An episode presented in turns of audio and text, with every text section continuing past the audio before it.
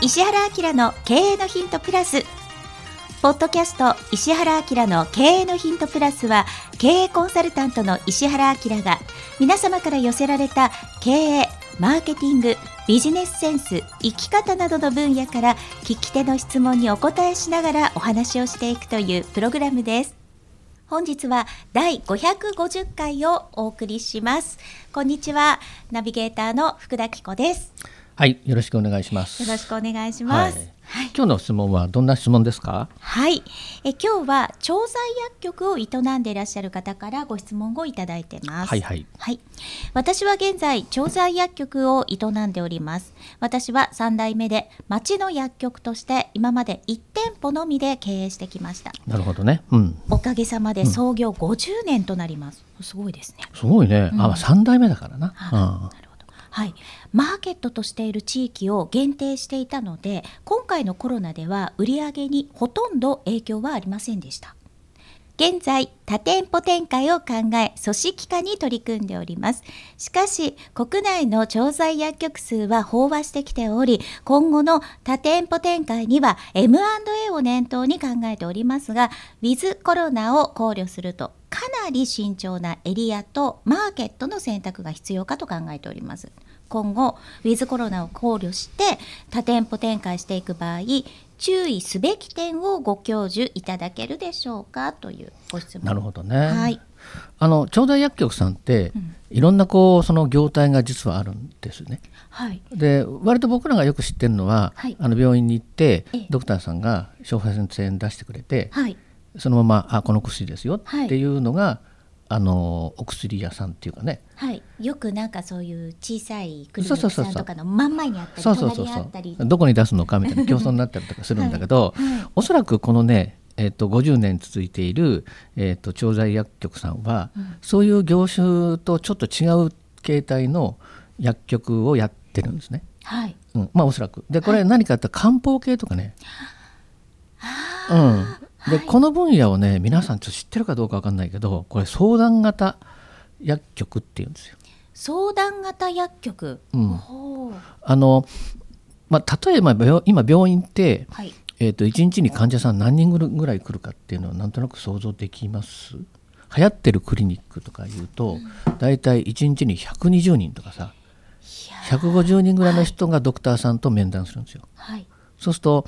まあなんていうか23分はいこう流れ作業のようにお客さんとやり取りをするわけだよね。はいそうするとうーんと、まあ、病院に行って何してくれるかっていうとなんとなくあいつもと同じね薬出しますねみたいな感じになっちゃうんで、あのお客さんの気持ちの中にはさ、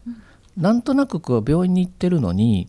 うーんと見てもらえてんのかなみたいなこう不満っていうかそれがこう蓄積されていくあわけですよあね。なるほどもうなんか、なんかかんそれこそ患者さんじゃなくてお客さんって感じですもんそねうそう そうだだからほら、うんあのうん僕らの方中にはさ、えっとお医者さんっていうのはさ、はいあの世のため人のために頑張るみたいな感じのイメージがすごい強いから,、ありますねだんだんやってるうちに、もう自分見てもらえてんのかなみたいなこう不満が実はこう蓄積していくんですよ。でそこのマーケットに対してこの相談型薬局っていうのは実はすごくハマってて。んで、えっと、病気もね例えばあのなんだろうあの手とか足を折りましたとかねはいまあはっきりした病気だったら、ええあのクリニックとか行くんだけど、イメージはね未病っていうやつねなんか調子悪いとかそうそうそうそうなんかこうもう本当もやもやするみたいな感じですそよう、ね体冷えてませんかみたいなさ、うんだからベースとしてはおそらくだけどあの漢方系の、で患者さんが来たら、まあ、30分とか1時間とかあひまあ、その時によっては2時間3時間もずっとこう接客してあげながら、気持ちも満足させながらお薬を定期的にかじゃあこれ飲んでみましょうかと。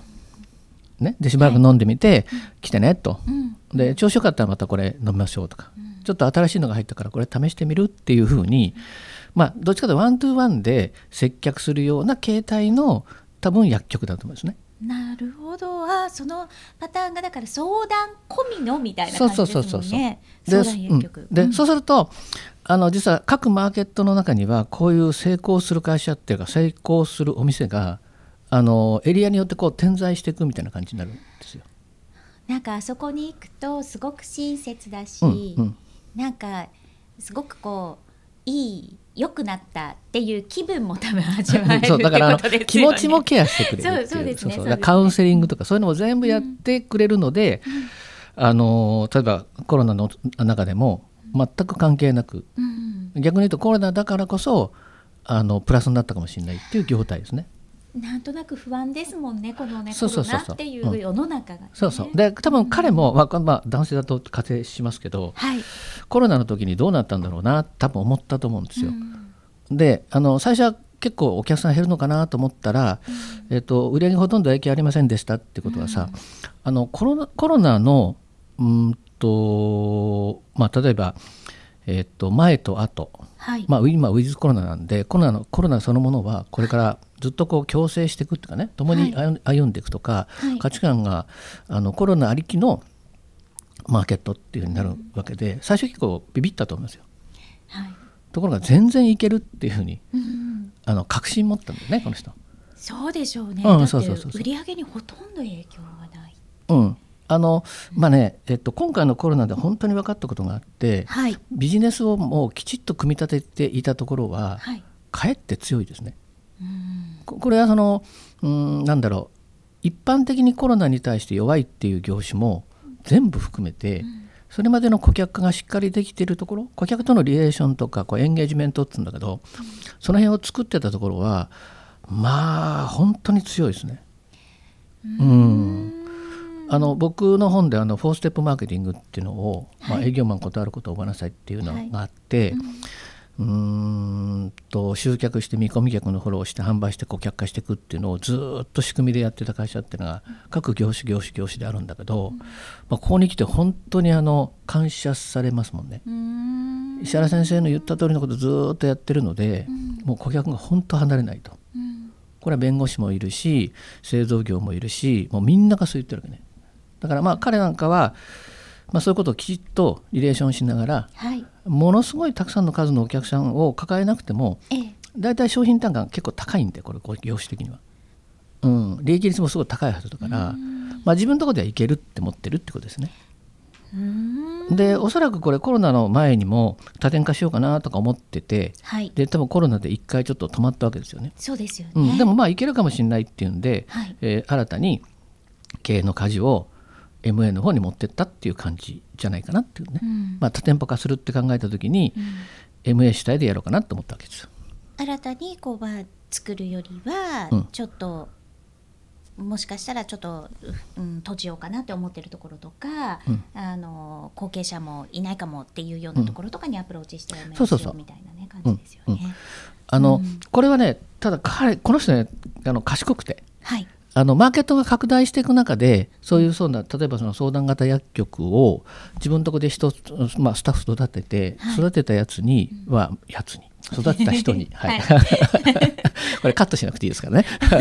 あの育てた人を店長にして、新たに店作るっていう方法も確かにあるんですよ。うーんでこれはこう景気が良くて発展型の時だったらすっごくいいんだけど、まあ、世の中全体な眺めてみた時に日本は人口どんどん減ってきますよねはいっていうことじゃないですか。はいであのここは3代目ですって言ってますけど彼み彼みたいに実はこの相談型の,、まあ、あのそのなんていうんですかね薬局を上手に引き継げる人がいるかどうかっていうとそれはそれで結構難しいんです。うーんうん、あの歯医者さんなんかもそうで、えっと、歯医者さんの数ものすごく多くてコンコンビニより多いとか知ってる、はいもうあの歯医者さんと美容室は多いっていうのがあねそうですねうん、で、あの例えばその歯医者さんなんかの場合はあの、まあ、その資格試験も歯医者さんになんなきゃいけないからっていうんで、お子さんたちが継ぐか継がないかって言った時に結構微妙なのね。うん、だから自分の代で廃業しますみたいな、はいまあ、そう廃業もねはいすごいよ75まで歯医者やって廃業するみたいなねさ最後の最後患者さんとあのなんだろうドクターの年齢が一緒になっ てくるそれで何人見てんのみたいな言っていや30人ぐらいかなみたいな感じでそれでもやっていくみたいなさうーんあの面白いことがどんどん起きますが、そうですね私もこの前あの85歳で現役のお医者様のお話があったんですけうんど、うんうん、いや素晴らしいなと思ってあ85歳であ現そうでしょ役のそうあそれはなんなんでかっていうとさ、顧客と自分が同じように年取るから、マーケットがいる間は喜ばれたりとかするわけじゃんね、いや20年前こんなことやったよねみたいなさだからこう離れないわけよ、そうですねそうそうそう、ねん、だから、えっと、彼は多分その多点化を考えたんだと思いますけどその時に新たに店作るよりも、これは MA だなって思ったわけですようんうんその MA の条件がどこにあるかっていうと、あの顧客をしっかり抱えているけど、あの引き継ぐ人がどうもいないっていうね、でそこに、まあ、自分が作った店地を当てればっていう意味では、結構ね賢いと思いますやり方は考え方は。その元からもうそこに来てらっしゃるお客様がいる、うんでしかもまあその経営されてた方うんが、まあ、それをずっとこう回してきたというか持っていた、うんで後継ぎがいないんだったらサポートしますよっていう感じですかね、その形が一番いいんじゃないかなっていう、あのこれね、あのー顧客を本当に抱えて顧客のことを大切にしている場合の廃業の仕方って結構あのこういうパターン多いんです。あの昔僕がお世話してた筆屋さんがあってね、筆屋さんうん、そう毛筆の筆屋さん。いや筆の業界もまた面白くて、はいあのーなんていうんですか簡単にできる筆が中国で山ほど作られちゃって全ての小学校とかにはいこう筆が配布されていったりするとね、あの専門的に筆をこうなんつうの作ってる会社さんなんかは、あの生きていく場所がなくなるのよ。いやなくなると思います、うん、ところが、マーケットって面白くてこうちっちゃくなってってもちっちゃくなってっても最後の最後絶対にあのーなんつうのこれは申し出ないとダメよねっていうような、とか残るのね。そうですね、うんあのすごく高価であってもうん購入する層うんだったりとか、もうより専門性って、あのあとそのなんていうの格式を重んじるとか、いや例えば総理大臣になってさはい、いプリントで さ内閣総理大臣に任命するってきたらどう思うやちょっと書いちょっと手困書るきででしょ書いてほしいでですそれは手手書きで書くんですよねですねうんその手書きで書く筆っていうのは、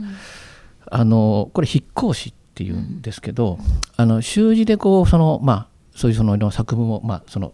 ねきちっとした証書を書くっていうのはあのやっぱり500人ぐらいの筆行師が当時だけど日本にいるあ東京にいるっつったか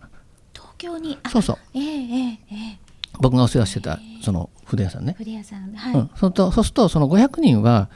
あのー時間単位何時間あたり何枚書けるかって今度ビジネスやってるからはいだからボールペンが終わっちゃったら書けなくなるのと同じように、筆もね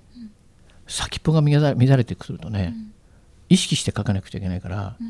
あの疲れるんだって。あそうですね遅くなりますねそうそうあとこうぬだんだん抜けてくるのでそうそうえなんでこんな詳しいのあのお習字やってましたあそっか子供の時にねね。うんでで考えると、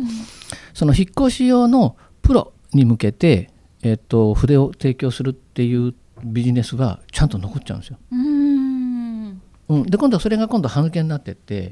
あのビジネスが終わってどうしようかなと思った時に、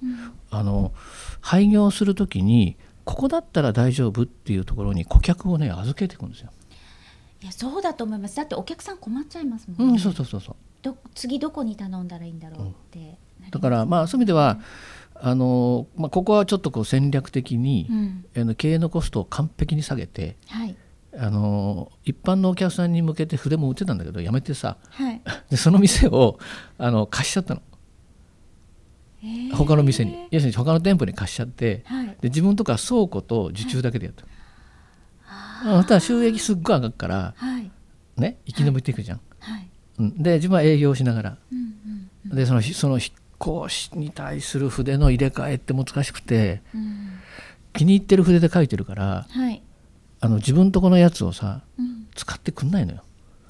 そうですねそのなんかあの毛の硬さとか、持ち味とかも違いますもそうんねでどこにそのタイミングがあると思います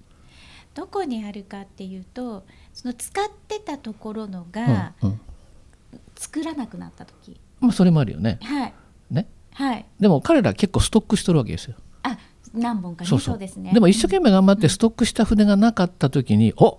なくなっちゃったっつって、まあ、そこの筆を試しに使うわけそうですねはい、で試しに使ってよかったら「あれ?」って言っていいかもしんないっていうさ、だからもう筆預けといて、もう半年1年2年勝負お試し用の、ね、そうそうそうそうそうそうそう、だからあのライライバルの会社が、あのなんだろうの発注を間違えたぐらいのさ、そういう時に、まあ、そこの筆すごいいい筆だから「いやお前んとこの筆いいじゃんか」っつって、ちょっとずつ入れ替えるみたいなことやったさコンサル僕やりましたけど、うん、だからやっぱり業態がこう入れ替わっていく時っていうのは、あのそれぐらいいろいろこう慎重にいろんなことが起きるんだけど、特に顧客を大事にしているところは、今みたい今みたいにお客さんを引き継いでいくっていう発想なんだね。で今となってはこうマーケットが縮小していく中で、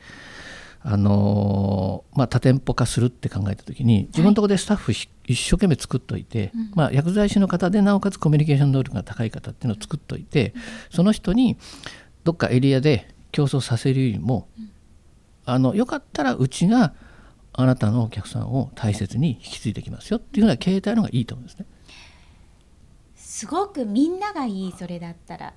うんね先生そうそうそうそそううですよね、でまあ、とはいってもこれがさ30年続くかっていうとそれはそれで難しいな、そうですね難しいですねうん、でもだから30年後とか考えながら、えー、と何店舗くらいまでにして、えー、とそいつを最終的に売却するのか、あるいはそういう形で、えー、と逆にもう一回絞って終わっていくのかは考えるんだけど、そこで得た収益を次の、まあビジネスとか、次のなんだろうかね生活の糧とかっていうふうにこう転換するとこまで考えて、何店舗かを経営するっていうような感じがいいんじゃないそうですね、うんそのそれこそエリアとマーケットの選択っていうことでそのね人口がものすごいもうここからもうどんどん減っていくよっていうエリアだと心配になる昔とこ思ういいうますね業種って面白くてね戦争したんだよ、だから儲かってる店の横にバーンって出してねでどっちが頑張るかみたいなことをやってた業種ですけどね、だから時代が変わればやり方も変わるよねっていうことですよね、はい、はい、ということではいご質問ありがとうございましたえ今日は第550回お送りしました